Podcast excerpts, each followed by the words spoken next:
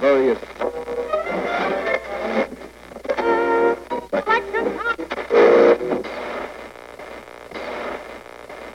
Дамы, господа, приветствую вас. Сегодня вновь у микрофонов Никита и Илья.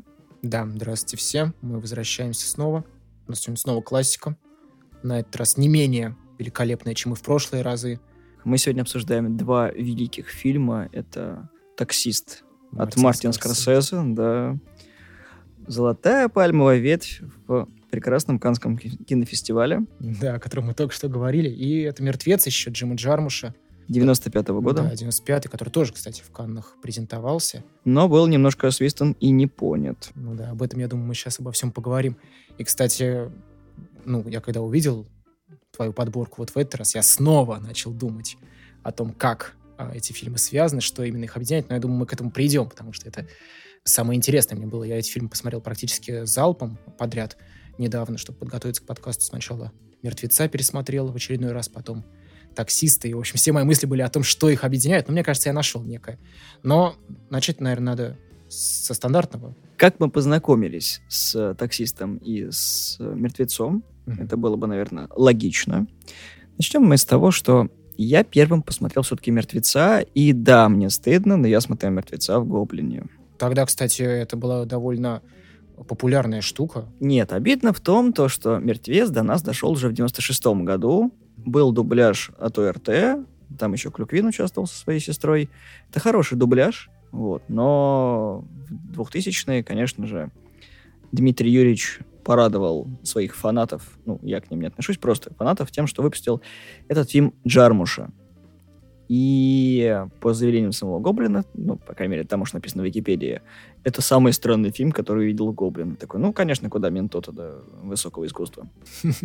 Я больше скажу, я помню, когда я познакомился с «Мертвецом», ну, это, конечно, было не в 96-м, мне тогда был год, вот позже, позже, я помню, что были какие-то сложности вообще с тем, чтобы найти правильный, адекватный перевод. То есть помню, как гоблинский, собственно, перевод считался именно близким к тексту. И был даже, была статья, по-моему, самого Дмитрия Юрьевича, э, что все остальные переводы даже близко не стоят по адекватности с его. Не знаю, насколько это так, я давно. Да-да-да-да, это возможно. Он, да, он сам себя... Сам себя не да, похвалит вот, и вот. все такое, но...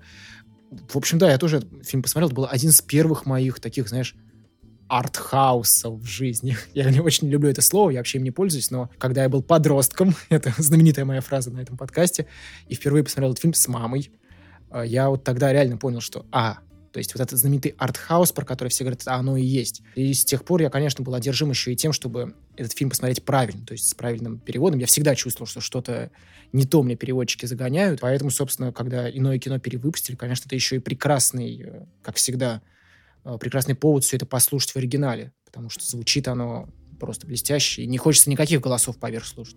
Это да. И что самое обидное, продолжая свою историю, это был первый фильм Джармуша, который я посмотрел. Потому что потом были кофе и сигареты. Mm-hmm. Вот это прям, насколько я помню, фильм про, кажется, был журнал или как-то еще, но там были подборки, вот DVD с двух сторон, там были два фильма. Угу, и там можно было как раз таки посмотреть его в оригинале с субтитрами. И я такой, отлично. Потом, кстати, эту инициативу э, Мир фантастики перехватил, но уже с одним фильмом, там был прям DVD-релиз такой красивенький, с доп. материалами иногда. Вот, но также можно было и посмотреть. Mm-hmm. Собственно, я из Мира фантастики почерпнул о том, что у Терминатора была режиссерская версия с вырезанными моментами.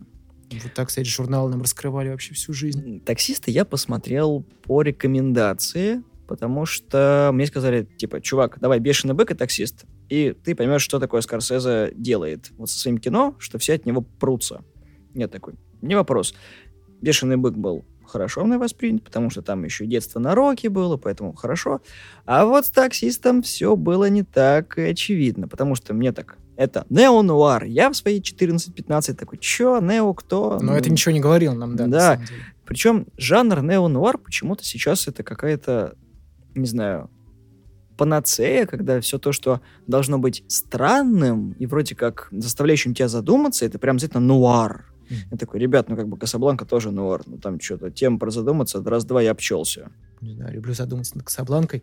Но, кстати, я согласен в плане того, что когда я сам тоже впервые посмотрел «Таксисты», мне тоже было там около 14-15, наверное, тоже, да, тогда, видимо, ну, по возрасту не подходил я, и, конечно, этот фильм не вошел в меня, я, более того, я раздражался от него. Был тогда, конечно, вокруг таксиста вайп уже легендарного фильма, естественно, это Веха, естественно, это классика, я как бы садился, да, то есть покажи мне кино, что ты мне сейчас, что ты скрываешь от меня. И... Вызов, вызов, мне нужен вызов. Да, да, да, я хочу увидеть этот шедевр, о котором все писали и говорили. А, ну, конечно, не тот был возраст, да, я этот фильм тогда не понял, особенно финал меня раздражал, который мне казалось, что он такой, типа, сладкий. И я был уверен, что Скорсезе на полном серьезе это заявляет. Ну, конечно, нужны были годы, нужны были годы, чтобы, кстати, оба фильма переоткрылись для меня. Вот, и, соответственно, на Скорсезе, на «Таксиста» я сходил, когда иное кино выпустили, и, забегая вперед, это было прекрасно. То есть э, это прекрасная реставрация. О, бой, как этот фильм смотрится на большом экране о бой, как он смотрится вот в этой реставрации, да, вот эти сочные цвета, потрясающе просто вот он переоживает. И больше скажу, вот я вчера, соответственно, пересматривал «Таксиста», снова скачал хороший 4К рип, и на проекторе, на хорошем, это тоже Mm. Как будто фильм вышел, на самом деле, недавно. То есть я когда сказал своей подруге, что это фильм 76-го, напомнил ей, она раскрыла рот. То есть это позапрошлый век буквально, но он смотрится как будто бы это свежайший релиз. спин Джокера. Да, да, конечно. Вот, то есть это как будто бы, да, продолжение, вариация спинов, да, Джокера. А, и это очень, очень круто, что, конечно, выпустили. Но на Жармуша я, к сожалению, не помню почему, но не попал. А на «Мертвеца» на перевыпуск кстати, не знаю, может, в Воронеж его не привозили? Был. Был? Наверное, у меня была какая-то уважительная причина, почему я пропустил, но сейчас жалею, потому что я бы это сделал. Шармуш еще был в своей ретроспективе не только ты нового кино, просто он был, привозился был. в Воронеж. Четыре раза Джармуш был в Воронеже, ты что, все четыре раза пропустил?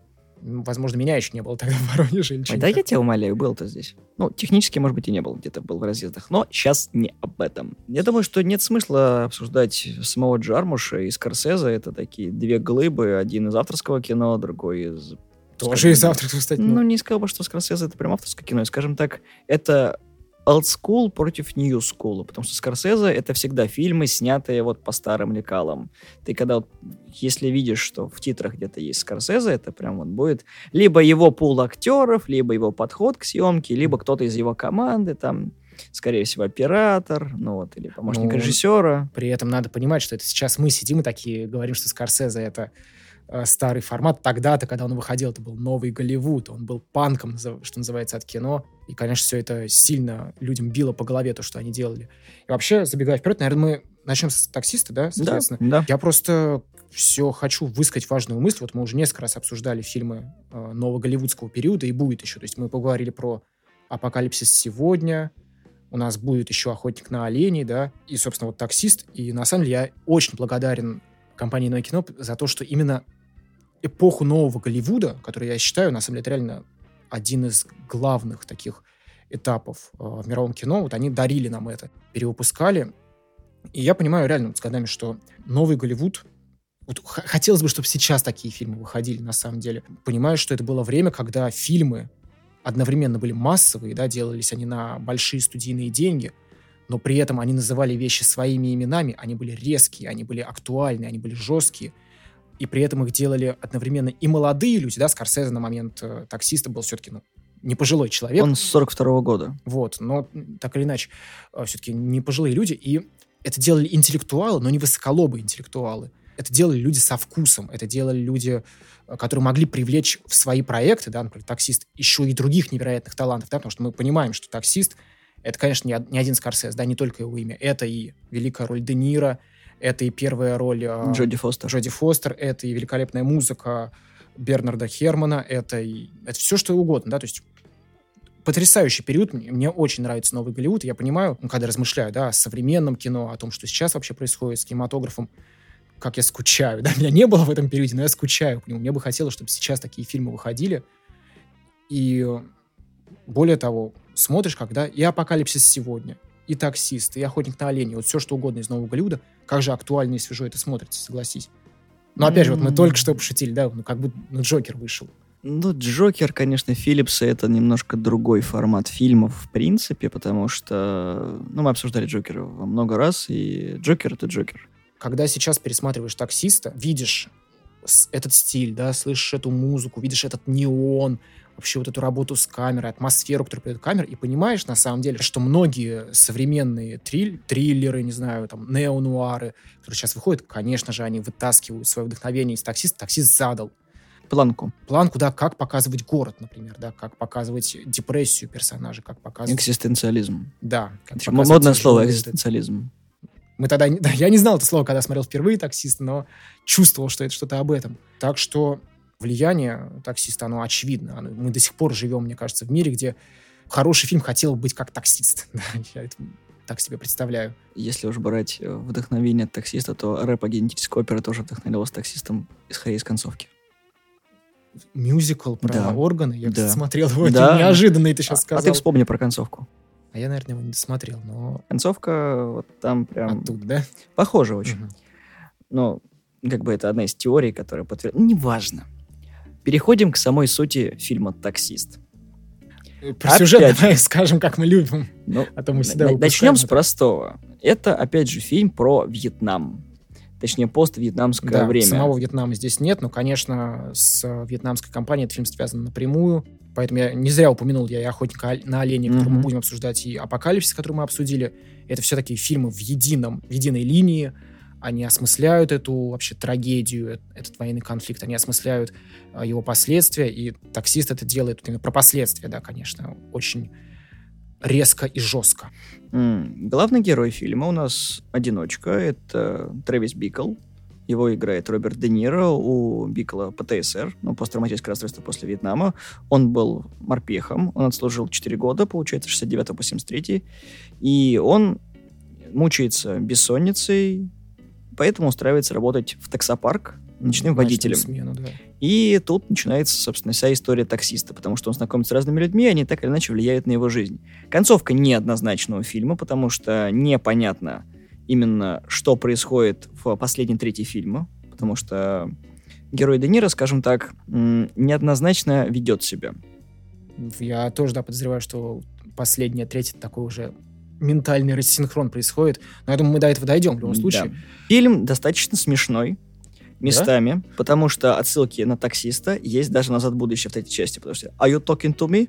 А, это да, конечно. Вот, когда да. Майкл Джей Фокс стоит перед зеркалом, это прям отсылка на таксиста. Конечно. Это одна из а, той страшной вещи, когда я скажу, что неонуарный фильм тяжелого направления и достаточно разных смыслов ушел в поп-культуру. Да. И многие правда. люди, когда отсылаются на таксиста, они считают, что это ну такой, ну прикольный фильм, ну с Де Ниро, ну ты знаешь, ну Де Ниро, он такой, ну клевый, чел там, э, славные парни, вот это все, да, короче, да. известный нормальный фильм, да, все, ну, ну, нормальное ну, кинцо. Да, про того чипа, который там с Магавком катался, это такой, чуваки, Магавку брили во Вьетнаме чуваков, которые об, обдалбливались и шли в джунгли, чтобы их... Э... Я слышал, они еще в эти залезали в катакомбы, вот эти подземные города вьетнамцев, я где-то такой вариант слышал. Да. Я по поводу влияния фильма и того, как к нему относились, больше даже скажу. Когда я был подростком, в очередной раз я это говорю, я помню, что вокруг меня были мои ровесники, там ребята чуть старше, которые реально фанатели от Трэвиса, которые хотели быть как он.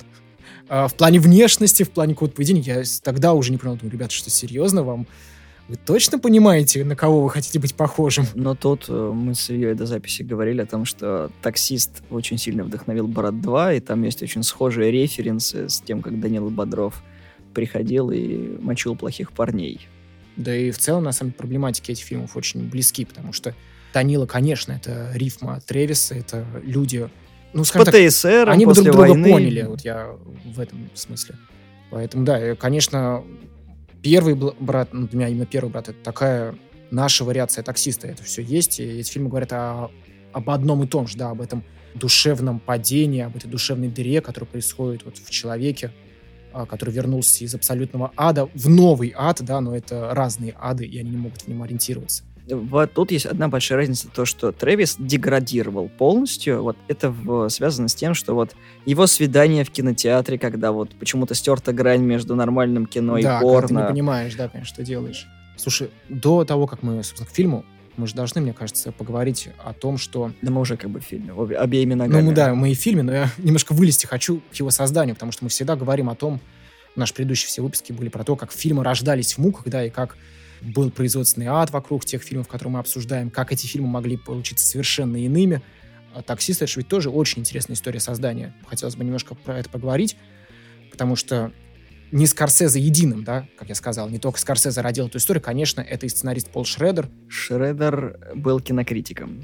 чтобы понимали. Это, на самом деле, уникальная личность, э, тоже для американского кино важнейшая. Он на данный момент и режиссер, и сценарист, он продолжает снимать. Один из последних его фильмов вот недавно вышел, это с Оскаром Айзеком, где он карты считает. Он, так и называется э, «Считатель карт» по-английски. Шредер — это второе как бы лицо, которое родило эту историю. Он же сам, собственно, были 70-е, он был молодым да, кинокритиком, человеком, воспитанным в строгой религиозной семье, такой э, консервативной. Чувствовал себя в депрессии. Он тоже, у него жизнь пошла под откос, он лишился работы, он развелся, с любовницей у него там тоже не состоялось. Э, все, жизнь полный отстой. И он, как он рассказывал, Пол Шредер, жил похожую жизнь э, Трэвиса Бикла. То есть он просто катался по городу, очень много пил, ходил в порно-кинотеатры и, в общем, опускал свою жизнь на дно, пока не заработал язву желудка, и протрезвев просто осознал, что надо сделать из этого сценарий. И он сделал, да, и тут это что же важно отметить, да, что этот фильм э, при всей своей жесткости, резкости, неоднозначности, да, того, что в моральном плане он нам показывает, этот фильм родился не с пустого места, он родился из реального ощущения реального человека. То есть Шредер э, свое душевное состояние на бумаге отразил. И вот эта вся линия про желание не, как сказать, маленького человека, задавленного, травмировано убить какого-то политика, это же тоже на реальных событиях все. Фильм прям очень много в себя вбирает. И, в общем, я к тому, что на, надо отметить это имя, и надо, чтобы те, кто не в курсе, да, что это не только Скорсезе, обратите внимание, ребят, на Шредер, он продолжает снимать, он продолжает писать, это важнейший режиссер. Илья очень тоненько намекнул на Джона Хинкли, который пытался застрелить Рейгана. И он признавался в том, что он смотрел 15 раз таксиста. Да, и был вос- э, влюблен в Джоди Фостер. И хотел на нее при- впечатление произвести. Вот. А, а так, конечно, надо сразу сказать, что Шредер, испытывая все вот эти вот душевные переживания, конечно, он также чувствовал себя, как и ну, Трэвис Бикл. Он так и говорил, что Трэвис — это я, только без башни, да, потерявший голову. В принципе, все могли бы так сказать, потому что чужим, непонятым, брошенным чувствовал себя Шредер, также чужим себя в кино на тот момент, мне кажется, мог чувствовать Скорсезе, этнический итальянец, да, который пробивается в кино там, своим лбом, точно так же себя мог чувствовать, мне кажется, и сам Де Ниро. Я бы уже не назвал. У Скорсезе Де Ниро уже было нормально в то время с кинематографом, и у них были хорошие громкие роли, за которые они могли заявлять о том, что они действительно актеры. А вот то, что Скорсезе мог быть не понят, скажем так, опять же, это 70-е, и тема того, что Вьетнам это плохо, понятненько, да? Рейган же это все заминал. Я это люблю говорить о том, что вот политика Рейгана была направлена на обеление Вьетнама, потому что ветеранов Вьетнама не любил никто. И то же самое Рэмбо тоже, как бы он хоть и вышел в 80-е, но как бы отголоски-то остались. Конечно. И действия происходило в 70-е, когда никто не любил этих людей. Потому что, ну, по сути, это убийцы. Просто, да. как бы, как ни крути, оно так и есть. И понятно, почему было такое отношение. И фильм как раз-таки в обратную сторону это все разворачивает. То есть диаметрально противоположно это Трэвис ненавидит мир, хотя мир должен был бы его ненавидеть. А это абсолютно взаимное, да, чувство, мне кажется, как будто и там и то, и то происходит. И градус вот этого безумия, он нагнетается во всем фильме. То есть 117 минут, ты прям чувствуешь, как у башни светит у всех, кто там происходит. И все почему-то хотят в этом безумии находиться и не уходить никуда. Почему у Трэвиса возникает такой диссонанс? Почему вы в этом мире живете? И даже оружие, которое есть у Трэвиса, оно никак эту ситуацию не меняет. Я, да, с этим совершенно согласен. Там, как мы это чувствуем, да, как мы чувствуем это от города, от всего происходящего. Там потрясающие эти открывающие кадры, да, если ты помнишь под эту музыку, где все плывет, это не он плывущий, он красивый, да, когда ты смотришь это в кино, но он создает это тревожное впечатление, вот эта ночь, сырость, вот этот неон такой очень яркий, очень даже такой ядовитый, я бы сказал. И да, вот если смотреть внимательно на игру Де Ниро, который, конечно, надо сказать, что это великая игра, это абсолютное попадание, и кто еще мог в эту роль включиться, наверное, никто. Ради того, чтобы играть таксиста, Де Ниро устроился таксистом? Да, да, конечно. Он играет так, как будто бы по нему видно, да, что человек сходит с ума, но вокруг него люди не на градус, не в здравом уме больше. Они такие же э, сумасшедшие, они в том же самом аду. Например, помнишь эту великолепную сцену с, с самим Скорсезе, когда он садится в машину. Бизнесмен. Да, и то есть мы видим, что человек сумасшедший буквально, что он, не все в порядке с головой.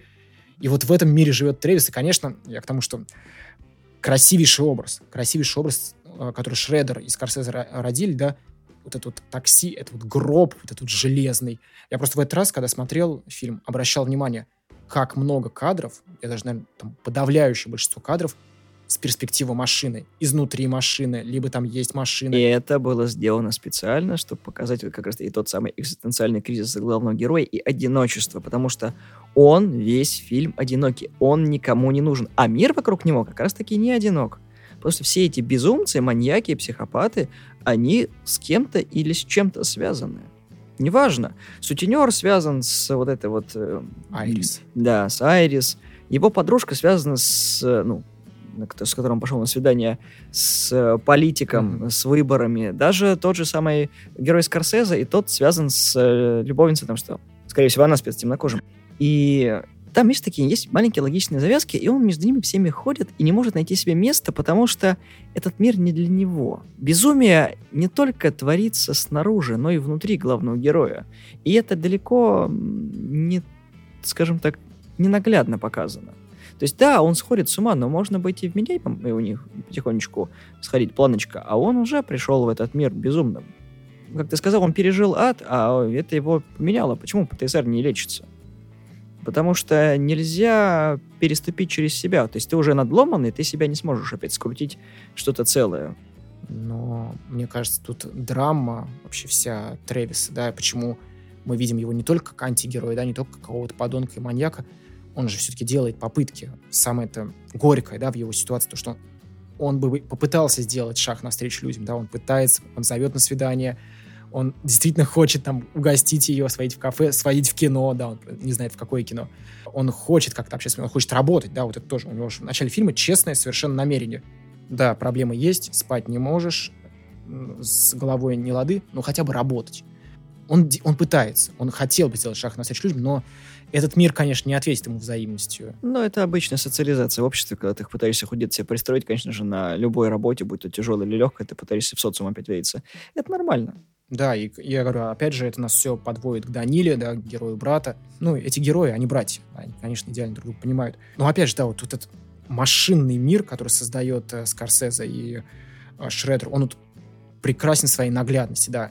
Трэвис, он внутри этого гробика, металлического, он окружен, да, к нему залезают эти незнакомцы, то есть люди, которых он просто подвезет, которые ему там заплатят или, не знаю, зальют его заднее сиденье кровью. Вот он одинок, и мир вокруг одинок. И еще мы видим, да, он постоянно смотрит на улицу за, за свои окна и видит, как тоже мир бурлит вот какой-то злой энергии. Он же сам об этом говорит. Э, там, кстати, важнейшая часть фильма, важнейшая часть, я бы сказал, такой почерк Шредера. Это дневниковые записи. Шредер обожает э, рассказывать истории своих персонажей через дневники. Такой простой метод, но очень действенный. То есть Трэвис, каким бы он ни был сумасшедшим, он пытается еще и фиксировать, что с ним происходит в дневнике. Дневник Роршаха. Да, да, конечно. И, естественно, да, мы знаем, что дальше это все потянулось. И тот же самый Джокер, да, Артур Флек э, ведет свои дневники. Тут ты, кстати, забываешь еще одну вещь. Наглядная демонстрация в фильме, как цивилизация давит инакомыслие. Ведь Трэвис нормальный ну, по сути своей, ты сам в этом сказал. А безумие, которое вокруг него, вот это американское безумие наглядное, оно выживает его из себя. Оно не принимает его. Он пытается быть таким же безумным, но у него это не получается. Ты заметь. Он пытается влиться в те же самые ряды, но его это отвергает. Он думает по-другому. Он думает как нормальный человек, как законопослушный. Ну, в какой-то степени, да, момент с оружием, конечно, не очень законопослушный, но все равно он отстаивает свои интересы, он идет за ними до конца. И все то, что происходит вокруг, это пытается его ну, остановить, помешать. Либо, либо запутать, кстати, это его пытается. Либо запутать, да, это вот палки в колеса. Просто я помню, там есть очень говорящая сцена о том, как вообще герой себя чувствует в окружении людей. Там маленький был эпизод, когда он с другими таксистами сидел там в кафешке в их, они там в перерыве между сменами, и к нему подошел один из таксистов и говорит, вот, я стянул этот кусок плитки керамической из бассейна какой-то знаменитости, он что-то рассказывает, показывает. Помнишь эту сцену? Он говорит, хочешь, вот на, продай, половину забирай себе. Он смотрит на него просто как сумасшедший Трэвис, да, с посттравматическим синдромом, человек, который прошел ад и вернулся в ад, смотрит на просто как на дурачка, то есть что ты с этой плиткой ко мне подошел, чего ты от меня хочешь. Поэтому, конечно, вот я сейчас пересматриваю, просто я пытаюсь понимать э, Трэвиса, да, героя Де Ниро. Мне, да, досадно. Досадно, что человек э, мог бы не перейти вот на эту, как, на сторону насилия, которую он выбрал, да, он мог бы как-то уравновеситься, он мог бы успокоиться, просто если бы нашел нужного человека. Скорсезе изображает мир, изображает город жестоким, темным, всегда ночь, да, как мы видим, всегда вот эта сырость, всегда грязь, мусорные забастовки, да, о которых мы говорили. Нет, этот город не даст ему то, чего он хочет. Оказалось бы, да, вот что нужно Трэвису по ходу всего фильма, чтобы просто какой-то понимающий человек руку ему на плечо положил и сказал, ну, давай поговорим. Помнишь, там еще была прекрасная, на самом деле, сцена, тоже небольшая, когда Трэвис просит одного из таксистов, такого с залысинами, выйти, поговорить. Угу. Там очень классно сделана сцена, я внимательно ее смотрел, потому что это где-то, по-моему, середина фильма, они стоят, разговаривают, и там все в красном. Помнишь? Очень сильно красное вот это свечение неоновое уже говорит о том, что в этот момент он, даже, может, не уже ногой-то одной он перешел вот, э, за пределы понимания, но он все равно подходит к этому таксисту второму, которому он, видимо, доверяет чуть побольше, пытается ему высказать, что у него происходит, но в этом вот тоже драма, которую Скорсезе нам пытается передать, да, людей, вернувшихся с войны, они не могут даже описать словами то, что с ним происходит, да, там э, Трэвис говорит несколько раз, возможно, я сам не понимаю, что со мной происходит. Это драматично, это ужасно, да, это вызывает сочувствие. То есть мы видим Трэвиса не просто маньяком а мы видим, что он не пустышка какой-то сумасшедший вернулся из войны, он вернулся все-таки человеком, который хотел бы, хотел бы, да, поговорить с кем-то, понять, что с ним происходит. Он просто не может. И тут мы переходим, да, вот к важнейшей части этого фильма, это оружие. А, потому что, конечно, Скорсезе изображает нам мир, это Нью-Йорк, да, понятное дело, но этот Нью-Йорк как будто бы в том же самом военном положении, что и Вьетнам. То есть тебе нужно оружие, вот приходит паренек, достает тебе чемоданы, вот тебе любое оружие. Этот мир живет буквально по законам оружия. Я помню вот эта тоже фраза, когда они сидели в кафе, таксисты, и у него спрашивают, у тебя есть 38-й, э, ну что называется, револьвер? Он такой, нет. Он такой, ну обязательно нужен Трэвис, ну ты что? То есть Скорсезе сгущает краски, Скорсезе показывает жестокий мир. Это, это мир Америки, в котором человек, вернувшийся из военного Вьетнама, попадает в, в новые военные вот, условия, да? Помнишь, эта сцена с ограблением? Ну, это, да, очень показательная сцена с ограблением, когда, собственно, это была последняя капля у Трэвиса. Да, и когда он сделал этот выстрел, и мы видим, да, у него а, в его глазах, да, опять же, как Даниэль играет, у него и удивление, и удовлетворение, и понимание, что он сделал правильно и неправильно. Все в его глазах. Не, не, это потом вспомнишь, что продавец сделал. Продавец, да, это очень, это жуть, конечно. А, проблема не в этом. Многие, кстати, рецензенты отмечают стоицизм у героя Де Ниро, вот это вот по сути своей спокойствие.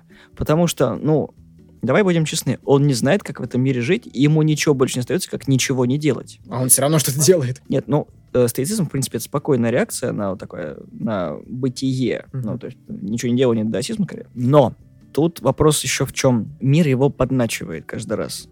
Люди, ну, которые конечно. его окружают, предметы, которые его окружают, мысли, которые у него витают, все его пытаются подтолкнуть и заставить жить по правилам ему чужды. И, конечно, да, и на этом фоне он вспоминает правила военного времени, которые в этом мире абсолютно адекватны. А, что странно, казалось бы.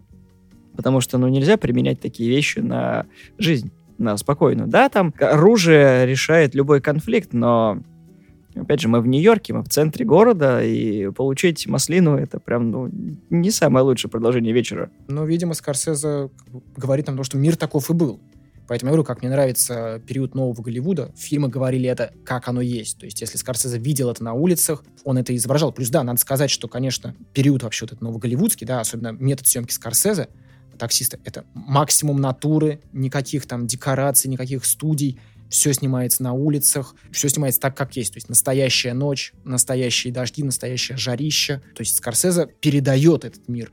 И, конечно, на, на дистанции он нам кажется даже в чем-то симпатичным. Говорю, да, сейчас смотреть на этот неон прекрасный, на то, как город бурлит, переливается, это интересно. Но это еще и ад, конечно. Самый, что ни на есть. Важно еще, да, тоже отметить, я в этот раз как для себя заметил такое маленькое высказывание Скорсезе. Трэвис ест некие таблетки постоянно, да. Я думаю, это еще одно вот это высказывание, которое, в принципе, часто делают режиссеры, когда медикаментами пытаются закрыть настоящие проблемы, да. Кстати, вот я к тому, что я недавно сходил на фильм «Все страхи Бо» Ариастера с Хакином Фениксом, и там тоже эта тема поднимается, там совершенно как бы задавленный, сумасшедший Хакин Феникс тоже постоянно на каких-то таблетках, все персонажи на каких-то таблетках. Ты упускаешь самое главное — патриотизм. Мы всегда видим надломанных людей, большинство из них американские патриоты. Вот посмотри, как страна, которую они восхваляют, когда они идут на войну, пытается с ними обходиться, как с грязью. А все люди, которые не патриотичны, они почему-то находятся выше этих людей. И тут тебе приходит в голову мысль о том, что патриотов-то настоящих не так и много, потому что герой Де настоящий патриот. Он отстаивает верные интересы. Когда обижают слабых, он проявляет силу, чтобы их защитить. В любом неравном поединке он выступает стеной силы, потому что слабые не могут себя защитить. Это касается и этой и этой ситуации с сутенером, я, uh-huh. я обобщил просто, uh-huh. и ситуации с э, тем, что происходит на ограблении, uh-huh. и, в принципе, всем тем, что происходит. В чем ему оружие? У настоящего американского патриота должно быть что? Правильно. Магнум. Да. Ну... Оружие грязного Гарри. Да. Кстати, да, очень классно видеть это оружие у него в руках. Но... И кобура. Да, это огромнейшая, великолепная. Красивая белая кобура.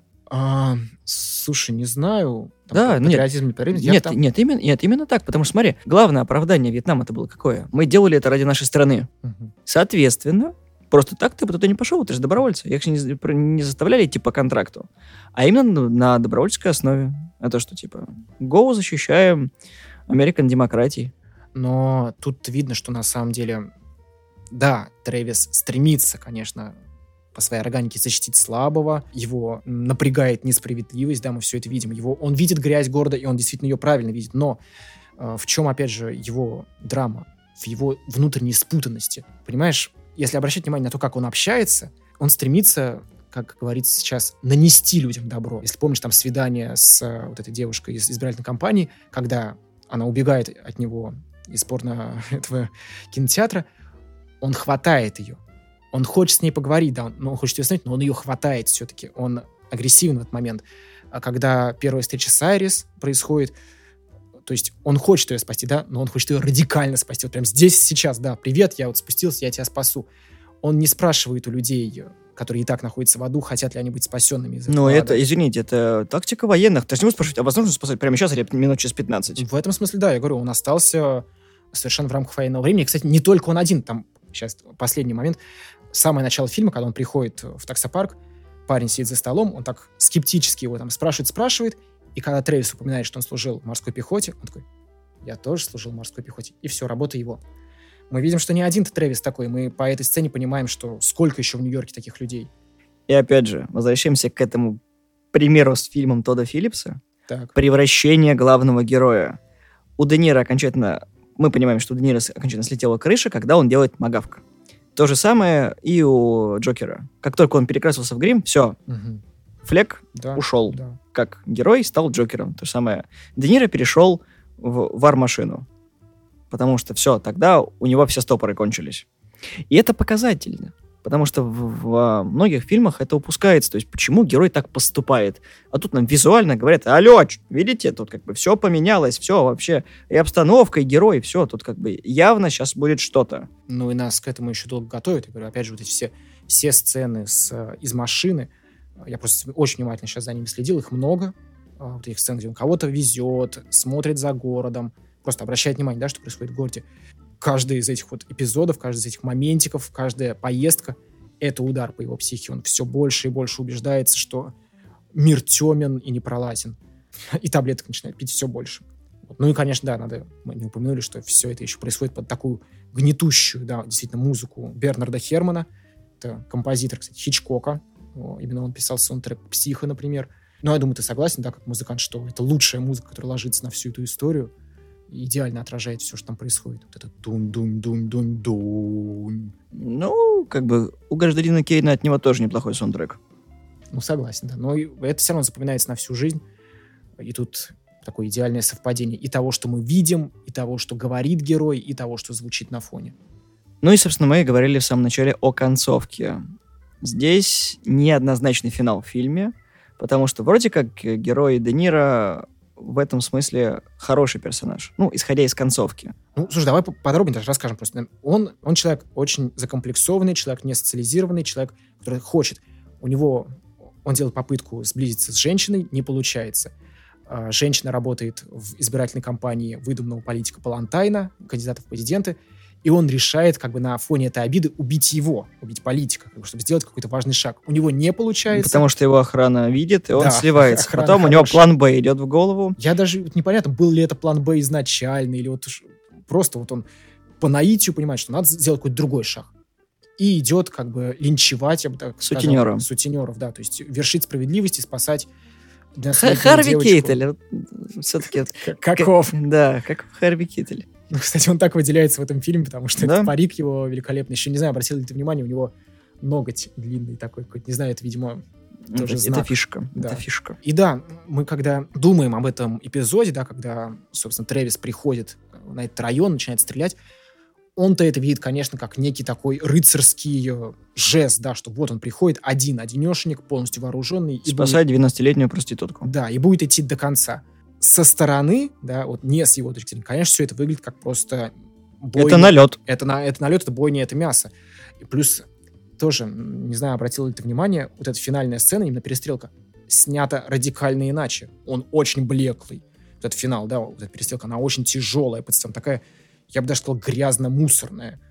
И это создает действительно гнетущее впечатление.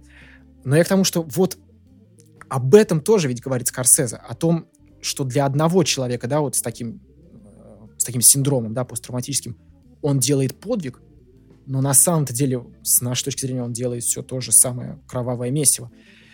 И почему финал неоднозначен? Да, потому что... Э, героя Де Ниро роняют в грудь и плечо, и он истекает кровью. Да. И, и совсем... Пон... И после этого идет сцена... Ну, я думаю, можем спокойно про это рассказывать, все уже смотрели. После этого идет сцена, якобы про это написали газеты, Трэвис стал героем, девочка благополучно вернулась в семью, семья в восторге считает его тоже героем. И Трэвис продолжает водить свое такси. Да, как ни в чем не бывало, как такой тихий герой, совершивший свое дело.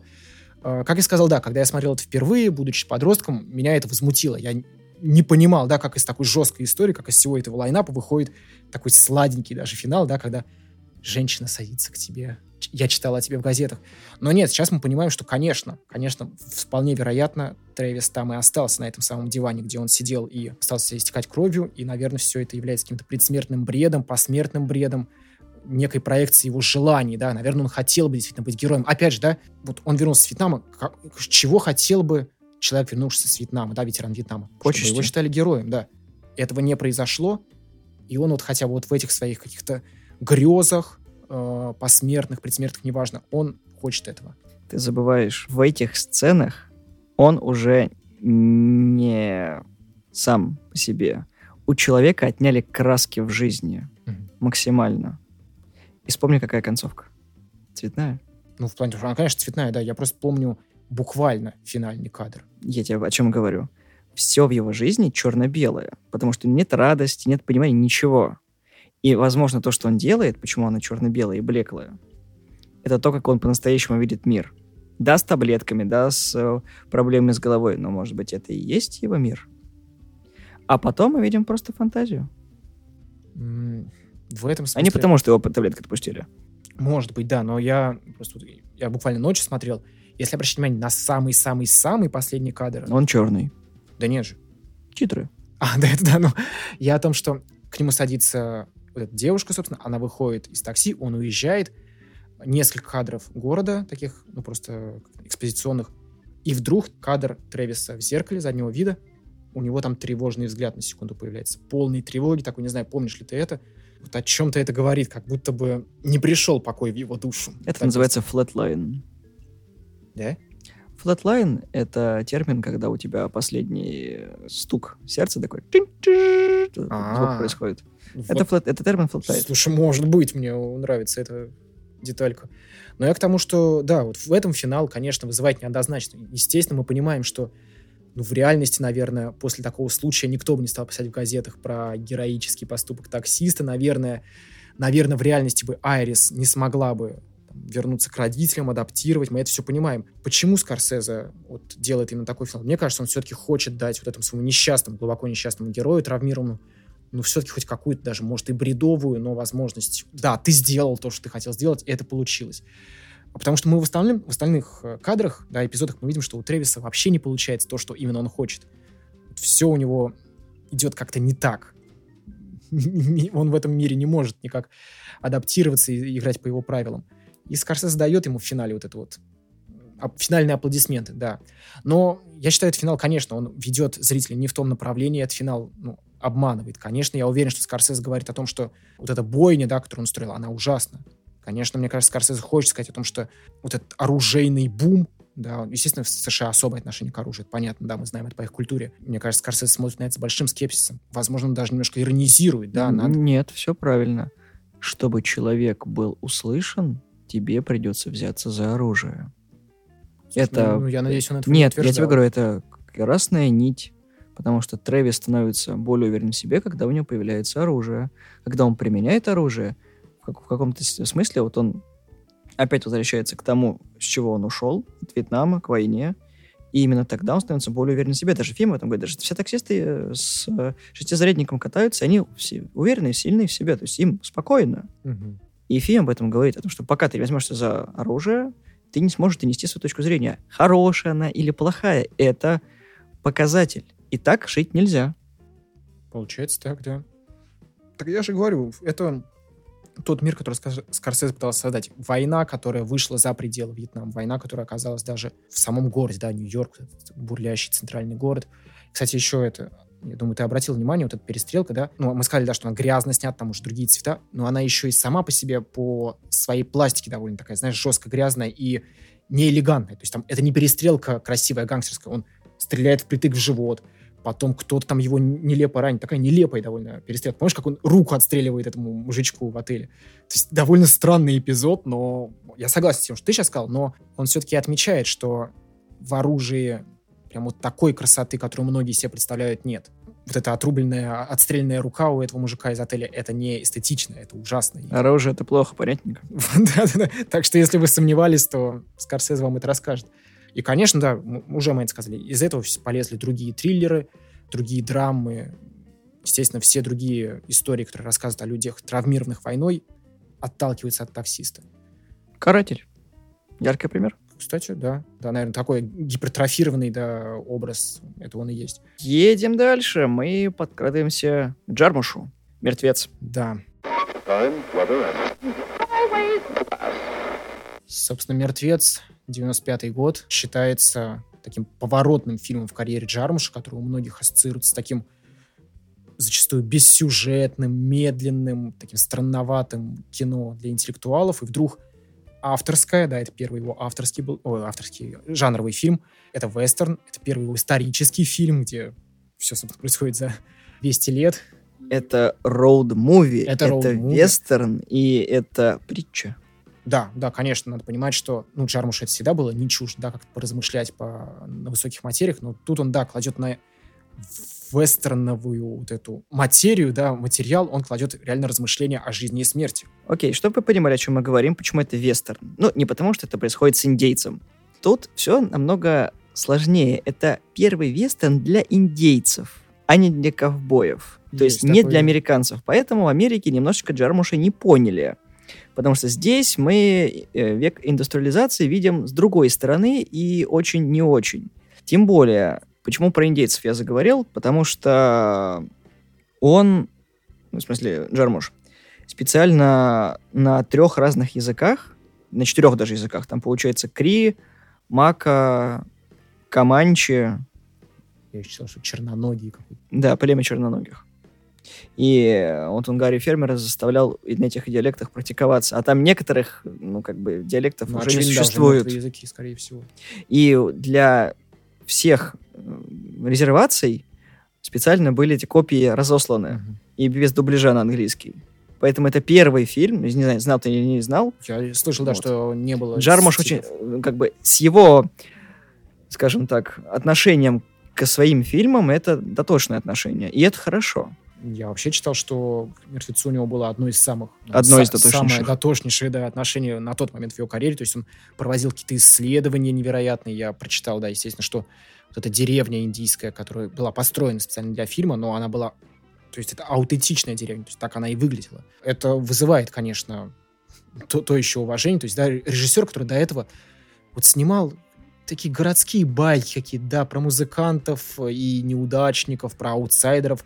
Ну, кстати, да, давай уже начнем говорить. А, Сюжет. Да, не, погоди, до сюжета, просто к тому, что эти фильмы объединяет и вообще почему мы говорим про них э, вот вдвоем. Конечно, и Скорсезе, и Джармуш вот в этих фильмах говорят вообще, исследуют существование аутсайдера, да, иного человека. Трэвис радикально аутсайдер в этом мире, мы понимаем это, да, э, не может строиться. И вдруг Уильям Блейк. Уильям Блейк, да, такой совершенно выделяющийся на фоне этого мира. Бухгалтер, милый. Бухгалтер, бухгалтер. с этими волосами, очень аккуратненький, с этим неподходящим к, этому, к этой местности шляпа у него немножко там, другого стиля.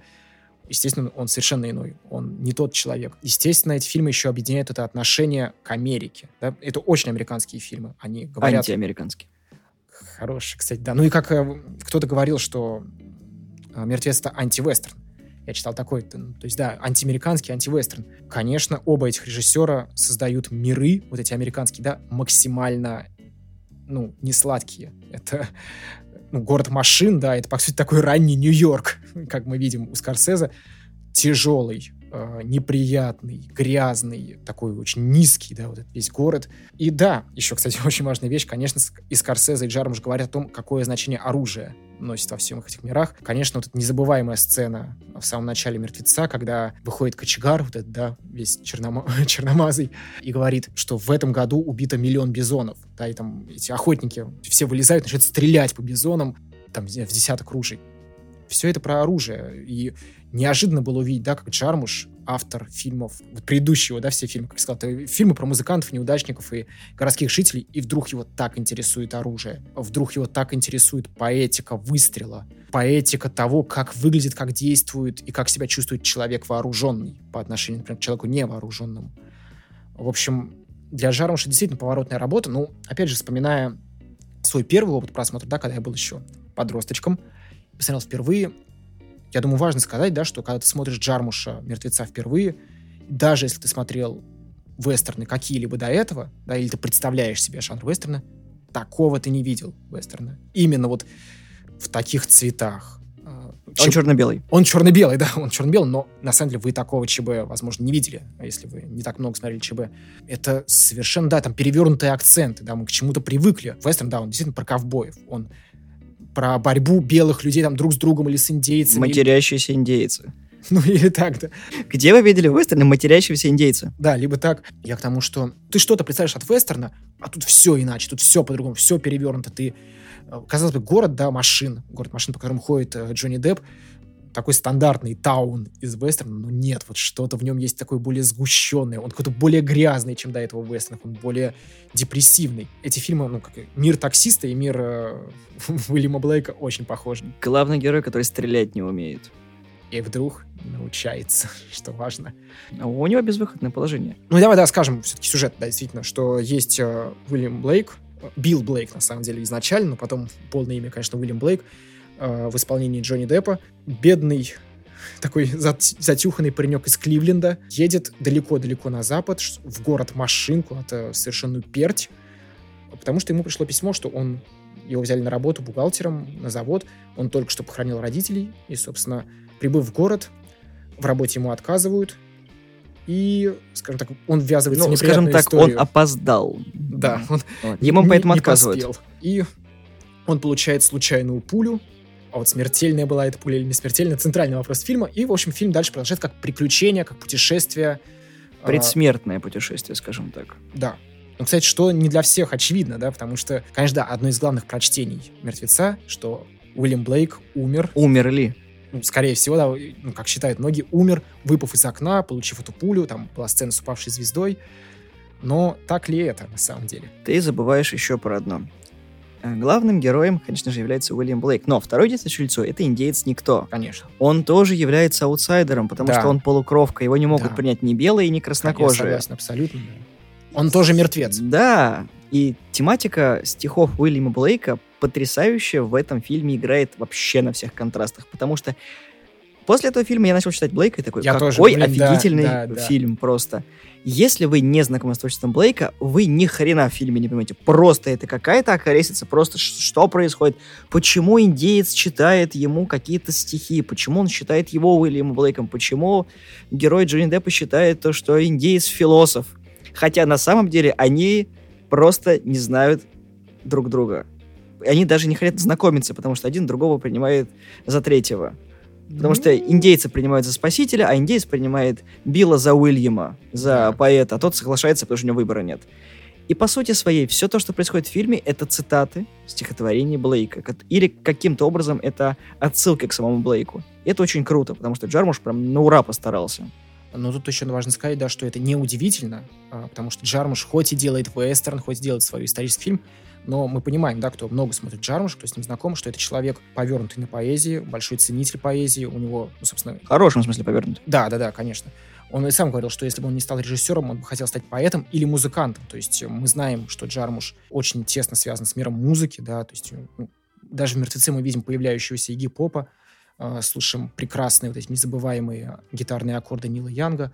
Я это все к чему? К тому, что поэзия, да, музыка, стихи — всегда важнейшая часть э, в вообще фильмографии Джармуша. И мне очень нравится, конечно, образ. Образ того, что выстрелы, да, которые совершают, которые совершает снова Уильям Блейк в этом фильме, это, конечно, некий эквивалент поэзии. Мир, который рисует Джармуш, да, который он снимает, изображает, создает, такой интересный, да, мы уже сказали, он депрессивный, он жесткий, он наполнен людьми грубыми, это охотники, либо охотники за головами, либо вот эти вот... Каннибалы. Каннибалы, да, либо какие-то действительно, да, маргиналы-аутсайдеры. Это мир еще, что важно, который не верит бумаге и тому, что написано на бумаге. Помнишь, что говорит Кочегар? Я бы в жизни не поверил ничему, что написано на бумаге, да я и читать не умею. Там большая часть героев не умеет читать. А зачем? Да, и Джармуш постоянно это подчеркивает. И в этом мире, да, вот в мире, где слово ничего не значит, а, где поэзия не... Ну, в этом мире нет поэзии, да, вот в мире этого города машины, его окрестностей нет поэзии. Что говорит Джармуш? В этом мире вместо слов, вместо рифм, выстрел. Мне очень нравится, вот я пересматривал буквально на днях, наблюдать, как Уильям Блейк, да, в исполнении Джонни Деппа, сначала совершенно не может держать револьвер, то есть, помнишь, его первые выстрелы мимо, мимо, мимо попал. Он не любит оружие, он не понимает, он не рожден с оружием, а потом вдруг как он начинает, ну, просто он без промаха бьет. Очень пафосно, как помнишь это? Меня зовут Уильям Блейк, знаете мои стихи? Это красиво. То есть такой мир рисует Джармуш. Мир, в котором... Миллион способов умереть на Диком Западе. Да, да. Или, или написать стихотворение на Диком Западе. Или да. Вот. И, конечно, я тоже хочу важную вещь проговорить. Да, многие считают, что главный герой умер, вот выпав из окна. Я, пересмотрев сейчас, считаю, что на самом деле он и был мертв изначально. А если помнишь, он путешествует в поезде, да, вот эти первые кадры в поезде, к нему выходит кочегар. Помнишь, что он ему говорит? Он начинает буквально пересказывать ему то, что с ним будет. Он садится, этот кочегар, с которого выглядит совершенно э, по-адски, да, он как ну, вылез из преисподней.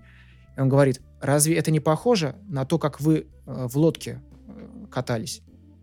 И еще есть несколько деталей он в этом, в этом диалоге. То есть я-то подозреваю, что на самом деле... Мы в Лимбе? По сути, да. То есть когда именно умер Уильям Блейк? Умер ли он еще на самом деле в Кливленде? Либо вот у меня сейчас такая совершенно сумасбродная вещь будет, да, я надеюсь, что слушатели понимают, о чем я говорю. Либо Джонни Депп это и есть на самом деле Уильям Блейк, настоящий английский поэт, который, как мы знаем, никогда не был в Америке и умер задолго до действия этого фильма, но как будто бы это его дух мертвый, да, вот, все-таки попал в Америку и посмертно по ней путешествует. Мне очень нравится этот образ, мне нравится, что я заметил, да, что ну, Джонни Депп действительно как будто бы на этом поезде уже там начинает свое путешествие вот по этому загробному миру. Вот, и совершенно, да, я с тобой согласен, что никто, э, потрясающий вот эта роль, напомню, как зовут уважаемого человека, тебя там, знаю, Фармер, у него фамилия, я помню точно. Гарри Фармер. Гарри Фармер, да. Конечно, это тоже мертвец, конечно, это аутсайдер, это человек не принятый, да, не там, не там. Он сам говорит, да, что он смешанных кровей, он знает несколько языков, но при этом его соплеменники, да, и люди из других э, племен не признают, да, того, что он говорит. То есть его настоящее имя, оно переводится как «тот, кто говорит много, не говоря ничего». В этом смысле, конечно, какую-то огромную глубину э, обретает эпиграф этого фильма, да, помнишь? Рекомендуется не путешествовать с мертвецом, вот эта красивейшая цитата, э, которую Джармуш вставляет в начале фильма, очень о многом говорит. Да, они оба мертвецы, хотя по фильму кажется, что никто провожает Уильяма Блейка вот этот загробный мир, но я думаю, что нет. Я думаю, что это такое взаимное путешествие двух мертвых людей по мертвой земле. Так я это вижу. Ну, ты знаешь, как бы тут в чем идея? Блейка же два раза ранили. Это тоже, понимаешь, судьбоносно, потому что героев два. И тут еще вопрос в чем? А не умел ли стрелять Блейк? Потому что, как ты сам сказал, он слишком быстро научился этому. То есть мы ничего не знаем о Блейке, он бухгалтер. Почему он куда-то в глубь страны едет, будучи бухгалтером в страну, где половина населения читать и писать не умеет? Ну, Нахрена им там бухгалтер? Причем он еще и опаздывает. Он не производит впечатления такого человека, который хотел быть бухгалтером. Ведь бухгалтеры очень ревностно относятся к цифрам, и человек, который опаздывает на свою работу, но... Но тут, мне кажется, слушай, я думаю, тут Джармуш другую вещь пытался сказать. Там же, помнишь, вот эти первые сцены в поезде, они довольно тянучие, прям они долго тянутся, но он же реально путешествовал очень много времени. Мне кажется, Джармуш хотел сказать, что Америка того времени настолько вот безгранично огромна, и ты по ней можешь колесить, колесить, колесить, колесить. Помнишь, там еще очень красивые монтажные склейки? Пейзаж за окном не меняется особо, а меняются пассажиры. Сначала ну, пассажиры более цивильные, а к концу путешествия просто одни охотники. То есть, мне кажется, это не то, чтобы он опоздал, потому что не ценит время, а потому что вот в этом мире Америки и невозможно успеть. Пока ты на этом адском поезде доедешь до другого конца страны, уж там сколько месяцев пройдет. Не зря в фильме поднимается вопрос о смерти. Может быть, Блейк искал смерти на самом деле. Либо, как я Он искал, нет, был нет, ну, либо был мертв внутри, как Dead Inside. А, а, но он хотел в этом диком мире найти себе упокоение. Интересно, почему? А вот это вот никто не знает. То есть мы, опять же, идем к э, литературе, к самому Уильяму Блейку. У него достаточно такие интересные стихи. Да, кстати, я просто то, что согласен, я после «Мертвеца», естественно, первое, что я сделал, мне там 15 лет, я побежал в книжный, книжечку я взял, она до сих пор у меня есть, и периодически я к ней обращаюсь. Да, фильм открывает Уильяма Блейка, дорогие читатели, посмотрите его, чтобы вы... Слушатели. А, да, даже не читать. Дорогие слушатели, почитайте после этого э, Блейка, вам откроется целый мир. Но не в оригинале, поищите какой-нибудь перевод, потому что в оригинале Блейка трудновато читать. Ну, кстати, я себе купил клевую книжку билингва. Там и так, и так. Ты молодец. Ну, да, так очень удобно читать. Но я тебя прервал, извини. Не, ничего, нормально. Я к тому, что не очень неоднозначный фильм, и это идет ему даже на пользу. Там столько тем поднимается, и ни одна из них не раскрывается полностью. Она оставляет э, ощущение вот, на суд зрителя. Вот что он для себя увидел. Какие для него герои, что для него каждый герой означает. Был ли героем никто, или он просто мстил белым за то, что они сделали. Был ли героем Блейк, когда он мстил этому городу, что он с ним сотворил, отобрав у него все, он же без гроша в кармане остался из-за того, что город его не принял, он буквально выплюнул его. И вот глупая ситуация с проституткой, который вдруг вернулся жених. Вы просто вдумайтесь, жених у проститутки вот в такое время и Причем в таком важно, месте. что это сын главного, по сути, в городе человека, вот этого главного человека на заводе, Диккенсон у него фамилия. Да, и э, она не совсем, хоть и проститутка, она владелица цветочного магазина. Она бывшая. Да. Отмечается. Кстати, да, опять же, вот по поводу темы бумаги, да, которым в этом мире не верят, для чего годится бумага в этом мире? Чтобы делать фальшивые цветы. Да. И то она говорит, это на время, пока нет денег на шелк, потом и она откажется от бумаги. Тема смерти, опять же. Поэты и смерть. И тут рука об руку. Да. Да и страшный мир изображает, да, действительно, а, Джармуш, в котором ну, потому что стихи пишутся на бумаге, а тут бумага годится для чего? Только для того, чтобы печатать плакаты, разыскивается там награда такая-то. Помнишь, как э, он подходит, и там много-много плакатов э, с э, наградой за его голову? Жесткий мирок, так сказать. И, конечно, я все говорил о том, что как этот, этот вестерновский мир отличается от того, что мы до этого видели. Помимо Уильяма Блейка, помимо Никто, который, естественно, яркие личности, и сразу надо сказать, что Джонни Депп абсолютное попадание, да, он великолепен в этой роли. Но там же есть потрясающие вот эти вторые роли, вторые планы. Кого там только нет. Роберт Митчем, который играет этого Диккенсона, это последняя его роль в кино, это культовый американский актер. Игги Поп появляется, Билли Боб Торнтон появляется. Лэнс Хендриксон. Да, да, да, да. Какая россыпь вообще потрясающая вот этого вот второго, вторых ролей. И насколько они все сумасбродные, и тоже говорят об этом мире. Там был Криспин Гловер. А, да, да, который, собственно, и играл э, э, Кочегара. Угу. И он, кстати, великолепен. Я просто смотрел, я поставил на паузу, чтобы посмотреть, да, кто это. И это Криспин Гловер. Боже, да что еще можно сказать? К тому, что... Проблемы фильма. Во-первых, его никто не понял на Западе, особенно в Америке. Слушай, я удивлен с этого. Да, я читал рецензии вот буквально вчера, э, где вот, ну, более старые уже рецензии, которым уже много лет.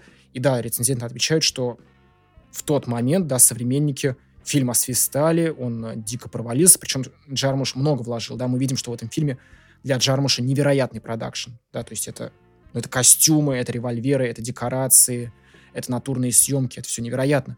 И да, он прогорел, фильм не окупился. Бюджет был 9 миллионов, собрали худо-бедно миллион, и фильм через год практически вышел да, его в прокат. Но это, это смерть для картины. Конечно. По сути своей. Потому что так с кино поступать не должны, чтобы оно там не подразумевало под собой. Но я, это... я, если честно, так с этого удивлен. Я, неужели в 95-м люди были настолько не готовы? Я смотрю сейчас «Мертвеца», и я вижу вот этот невероятный стиль но это же стильное кино, оно и такое емкое, оно так хорошо рассказано, так хорошо сыграно, что там можно не понять, его освистали, я не На понимаю. нашу культуру наложили большой-большой след, неприятный, потому что как так, это же вестерн про ковбоев и пив-паф, а тут такое все плохое, все в говне и все неприятно, еще и Джармуш снял. Ну, про нас, про великую нацию, кино вот такое, и еще индейцам дал сверху фильм посмотреть. Но это только и говорит, что некоторым фильмам нужно время, чтобы все увидели, что это было очень круто, что это было очень стильно. Даже сейчас я думаю, что Джармуша именно с этой картины не поймут. Всем прикольно смотреть кофе и сигареты, когда, да, прикольные, да, на велке.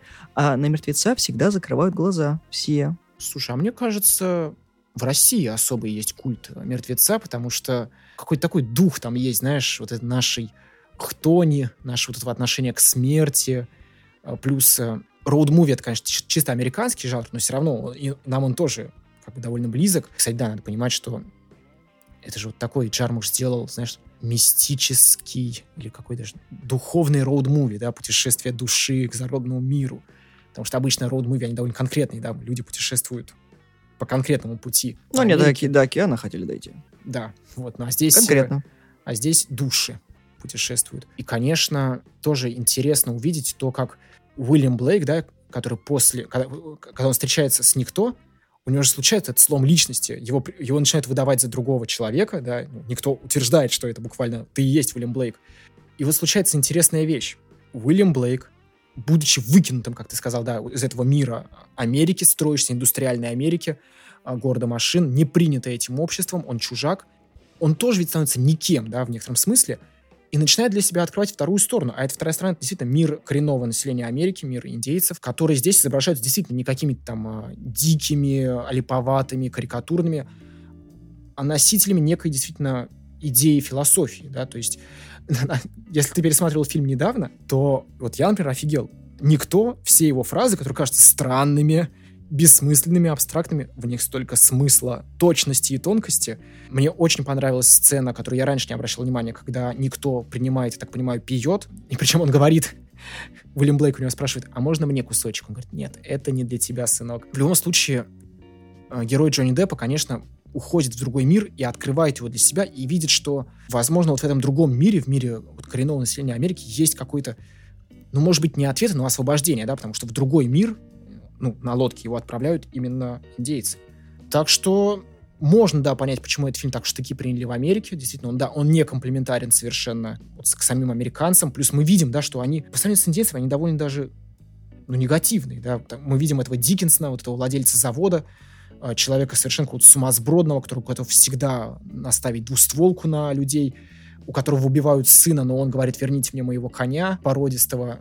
Мы видим этих тоже наемников, да, этих охотников за головами, которые тоже не умеют читать. Персонаж Ланса Хенриксона, который, как говорится, поимел и съел собственных родителей, тоже, кажется, совершенный маньяк. В общем-то, да, Джармуш рисует очень похожий э, мир на тот, что делал Скорсезе в «Таксисте».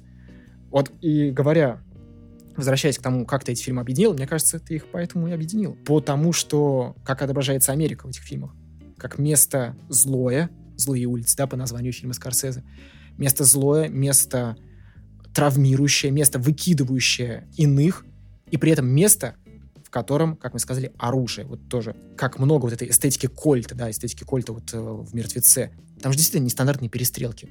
Да. Это перестрелки, которые действительно являются какими поэтическими батлами. Тут смотри, я почему сказал про европейский вестерн. По сути своей, Джармуш, хоть и американец, он снял истерн настоящий.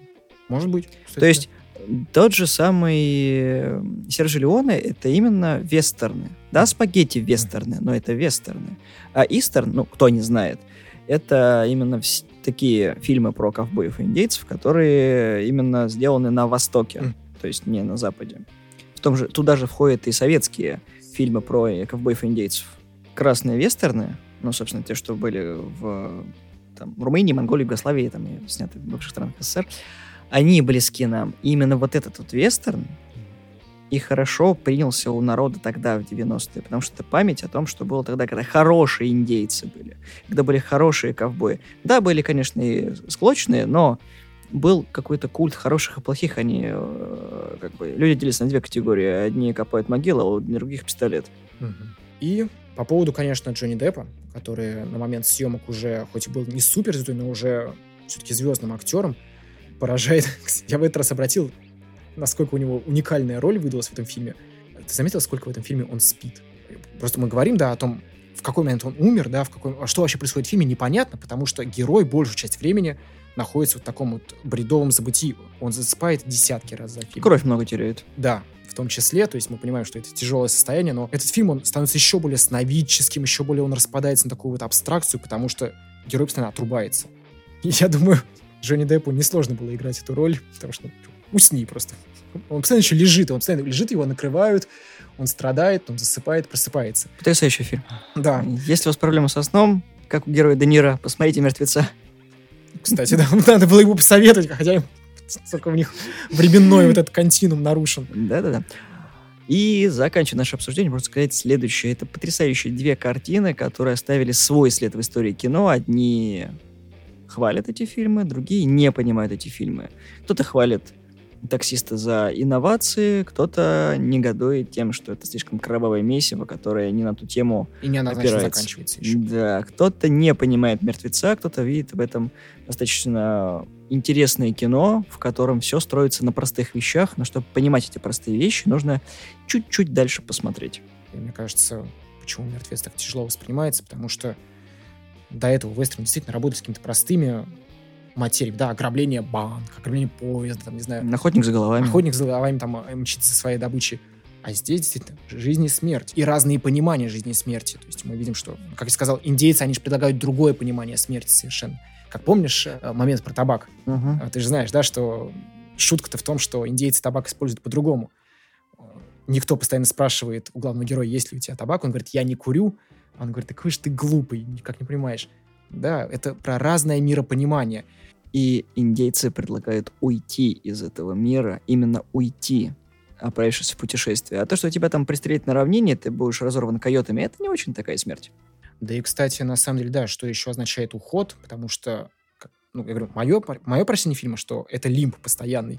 Уильям Блейк, которого в финале фильма отпускают в океан, да, на этой лодочке, кто знает, может быть, он закольцуется и вернется снова на поезд, и снова начнет проснется в поезде. И, да, проснется в поезде и начнет путешествовать по Америке. Так что э, можно сказать, что действительно, да, это фильмы, которые высказываются, они сугубо американские, они высказываются об Америке, они рисуют мир Америки, мир американского оружия, мир американской поэзии, но которые оба этих фильма так пошли в народ, да так они стали понятны нам в том числе.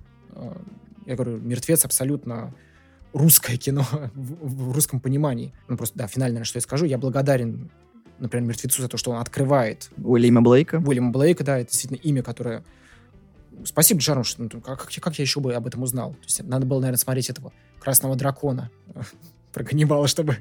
Но это не лучше, а лучше посмотрите действительно «Мертвеца». Да. А, благодарен также таксисту за то, что...